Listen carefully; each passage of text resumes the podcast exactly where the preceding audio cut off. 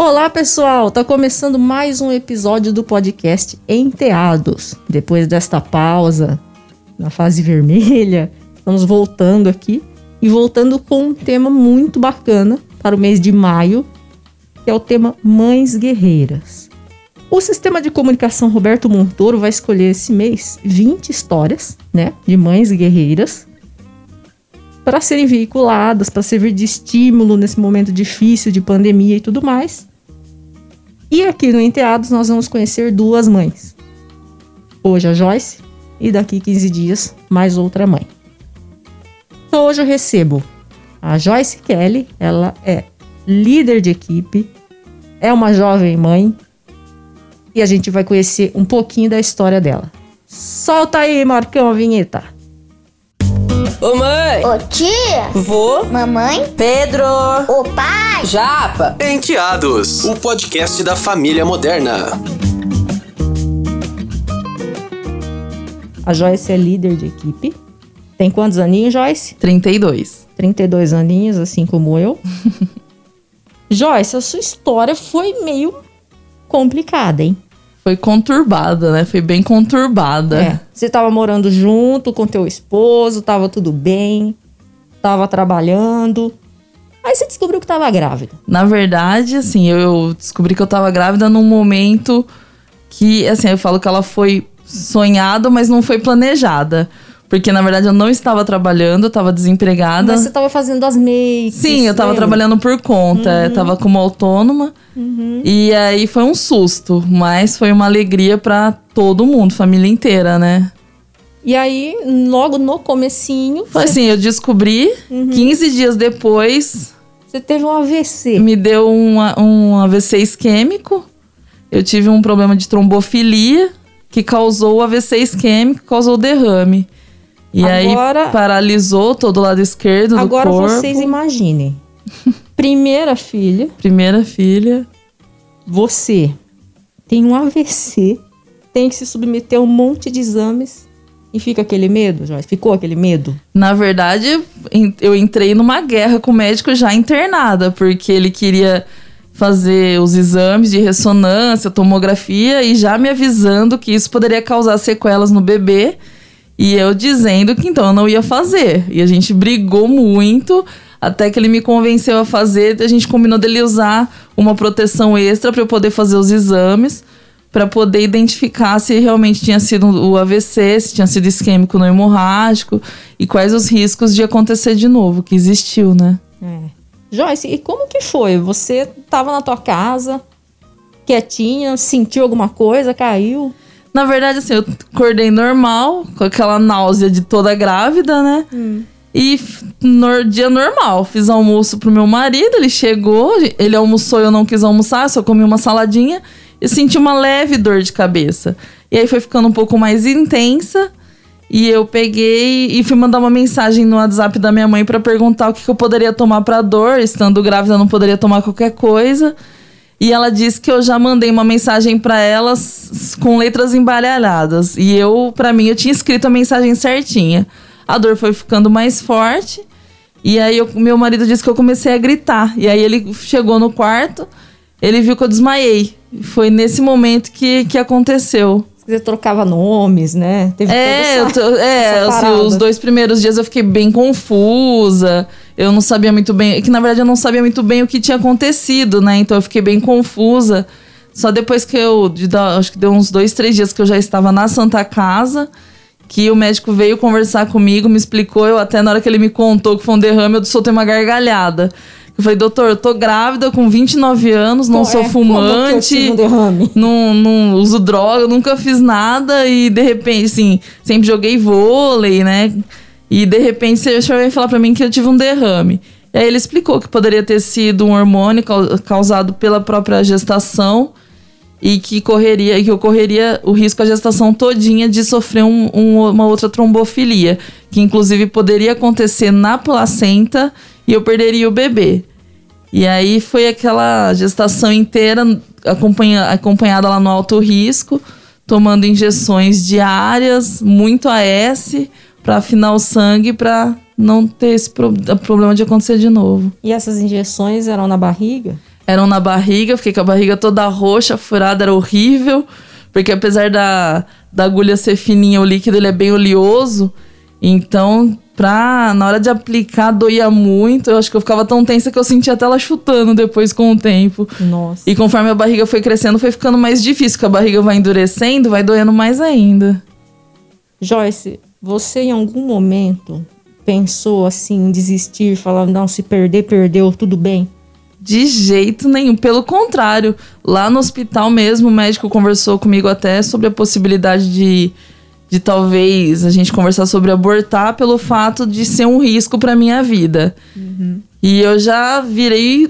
Foi ali que eu falo que eu, que eu me tornei a mãe leoa, já foi desde esse momento. Bateu o pé e falou, não. De jeito nenhum. Eu falei, nem leva isso pro meu marido, porque eu tenho medo dele acabar pra me sal querer me salvar. Eu falei, então nem comenta isso com meu marido, isso não é opção em hipótese alguma. Então, foi assim, totalmente descartado. E a partir dali, o que eu pude fazer a gestação inteira, desde repouso até fisioterapia, pra poder ir voltando os movimentos aos pouquinhos.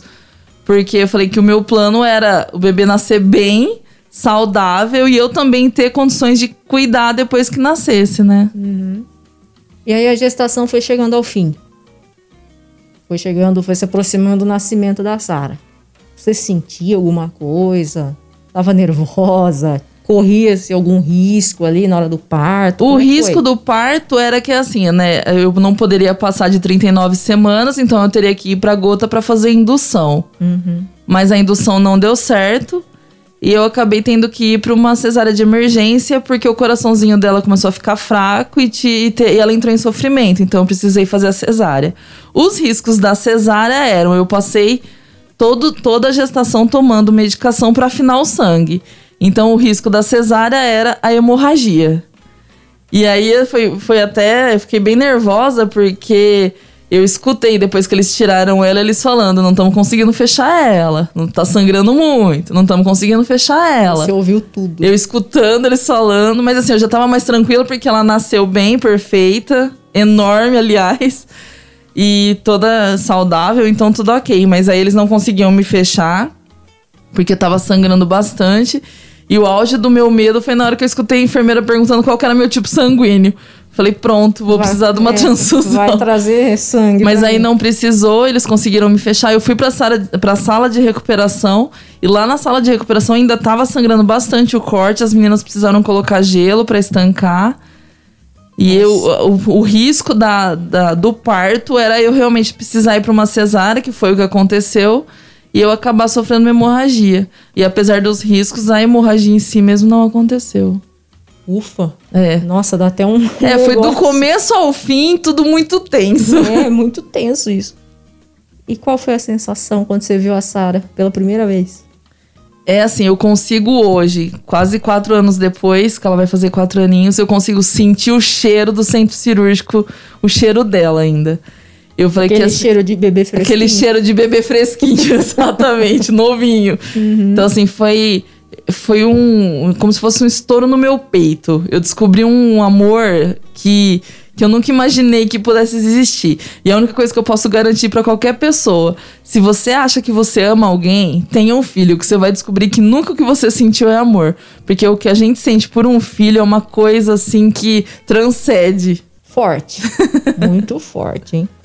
Joyce, hoje a Sara, então, tá com três anos e meio. Três anos e meio. Fez Vai ontem, pra- três anos e meio. Vai pra quatro aninhos. Quatro aninhos em outubro. O que, que você pensa para ela, para o futuro? Vendo como estão as coisas, como o mundo tá complicado.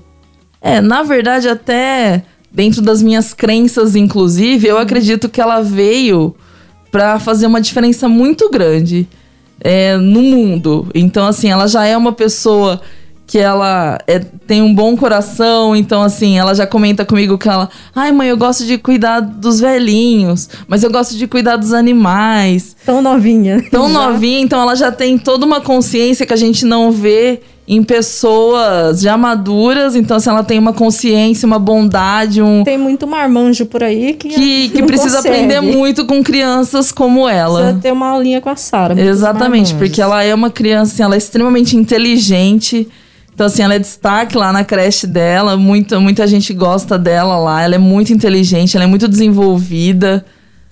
E eu acredito que ela veio para fazer a diferença. Joyce, você sofreria, faria tudo de novo? Exatamente a mesma coisa. Eu passaria pelo derrame, eu passaria pela, pelo sofrimento das injeções, pela paralisação, porque eu fiquei meses de cadeira de roda, sem conseguir andar. Eu lembro de que cada movi pequeno movimento que eu conseguia fazer, como erguer um polegar, mexer os dedinhos, era uma comemoração. Então, assim, os Nossa, primeiros. eu, eu lembro que... quando você mexeu a mão. É, eu tive que, assim, eu tive que reaprender a andar. Então, assim, tudo isso, eu passaria tudo isso de novo Meu, literalmente uma vida nova. Uma vida nova. É como assim, é como se eu tivesse recomeçado. Tanto que eu falo que eu comemoro dois aniversários por ano. O meu, o meu dia de nascimento, que é dia 27 de janeiro, e dia 9 de março, que foi o dia que, que me deu o derrame. Então eu falo que são as duas comemorações. Eu faço até bolo. Meu pai até fica bravo. Ah. Ele fala: Você acha que é pra você comemorar? Eu falei: Eu acho. É, É o dia que eu renasci. Você renasceu. É, eu falo: Então é pra comemorar, ué. Foi uma gravidez de risco. Foi uma gravidez de risco. Que mensagem que você deixa, principalmente para as mães de primeira viagem que estejam numa gravidez de risco? Qual que é a dica que você deixa para elas? Na verdade, eu acho que é uma dica pra toda mãe, porque eu entendo que às vezes quando a gente descobre a gravidez é um susto, a gente, o primeiro sentimento que vem é a dúvida de será que era o que eu queria, que não era? Então, acalmem o coração, porque esse amor ele vai crescendo, vai crescendo junto com a barriga. E na hora que você vê aquele olhinho a primeira vez, na hora que você sente aquele cheiro a primeira vez, você vê que um- cre- nasce um amor ali que você nunca experimentou na vida. Então, assim, eu falo que é a melhor experiência que alguém poderia ter. E daí pra frente é aquilo: muito trampo, pouco sono, pouco banho, pouca comida, né? Mas assim, você sabe o que é você não dormir, não comer, não conseguir tomar banho, não ter mais paz e olhar e falar assim: tudo bem, vale super a pena. E, e eu sem tomar banho direito, sem comer direito, sem dormir direito, sou a pessoa mais feliz do mundo. É assim que a gente se sente. Então, é uma experiência muito válida e que eu acho que eu recomendaria pra todo mundo. Joyce, lindo depoimento, linda história. Muito obrigada. Ah, toda felicidade para você, pro Ari e pra Sara. Agradeço. A Sara, é, a Sara, inclusive, já está fazendo charadinhas. Já está fazendo charadinha, piadinha. É, é. E a Joyce, então, foi a nossa mãe guerreira de hoje. Enteados, o podcast da família moderna. Assista a TV Cultura Paulista pelo canal digital 7.1 e o 12 pelo canal da NET. Além de retransmitir a programação nacional da TV Cultura, a TV Cultura Paulista produz os seguintes programas: Painel Paulista, Universo Mais, Conexão Saúde e Esferas da Vida. Enteados, o podcast da família moderna. E eu volto no próximo episódio do Enteados, daqui 15 dias, com mais uma guerreira pra gente conhecer a história. Tchau! Ô mãe, Ô tia, vô, mamãe, Pedro, ô pai. Japa. Enteados, o podcast da família moderna.